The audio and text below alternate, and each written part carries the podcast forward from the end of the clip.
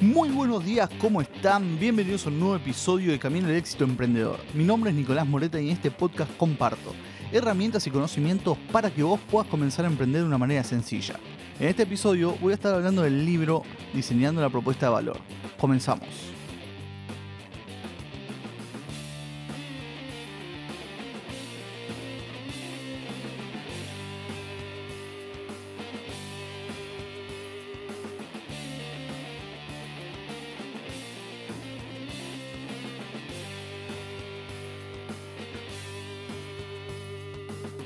¿Cómo andan chicos? Muchas gracias a todos los que escuchan, a los que mandan mensaje.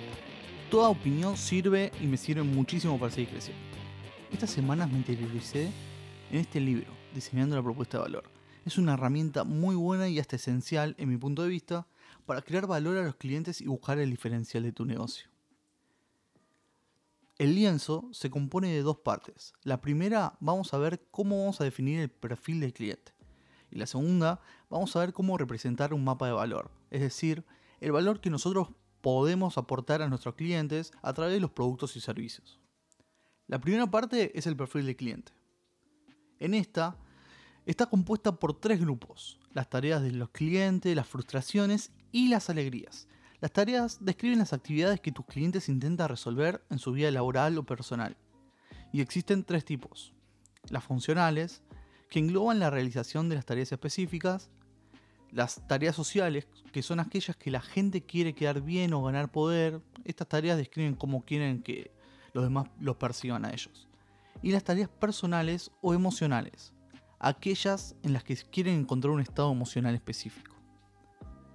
Después vamos a hablar de vuelta de las frustraciones del cliente. Hacen referencia a las molestias que tienen durante y después de realizar una de las tareas o simplemente lo que les impide resolver. También existen distintos tipos de frustraciones y hay tres en este, en este caso. Los efectos secundarios, que es cómo quedar mal haciendo una cosa, los obstáculos, esos elementos que impiden que empiecen las tareas deseadas, y los riesgos, los resultados potenciales no deseados que tenés a realizar en una tarea. Y por último, la última parte del perfil del cliente son las alegrías. Estas describen los resultados y beneficios que quieren tus clientes y se categorizan en cuatro. Las alegrías necesarias.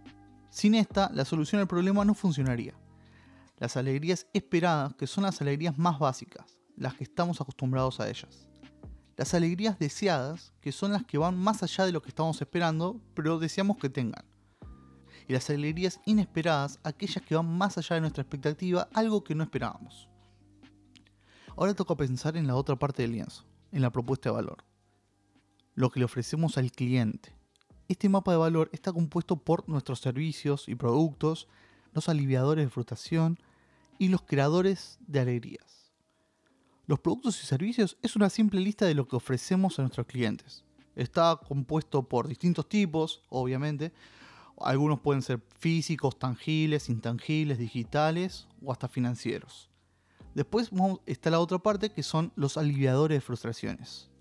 Estos describen exactamente cómo tu producto o servicio alivian las frustraciones específicas de tu cliente. Lo importante es centrarnos en las frustraciones que más importan. No hace falta resolver todas y cada una. Y después están los creadores de alegría.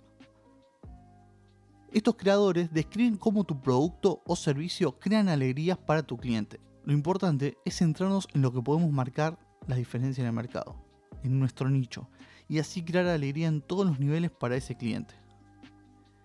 En resumen, esta herramienta te sirve para poder entender más y mejor a tu cliente, para poder diseñar más y mejor nuestros productos y hacer que esto encaje. Diseñando la propuesta de valor es un libro muy valioso donde vas a aprender cómo escucha en tu cliente. Vas a entrar en el mundo del cliente y no en tu producto. Te vas a alejar de tu negocio por un instante y vas a ver lo que realmente necesitan. Y ahí es donde vas a poder otorgarle el valor que ellos están esperando de vos. Bueno chicos, llegamos al final del episodio de hoy. Esto fue Camino al éxito emprendedor. Hasta la próxima.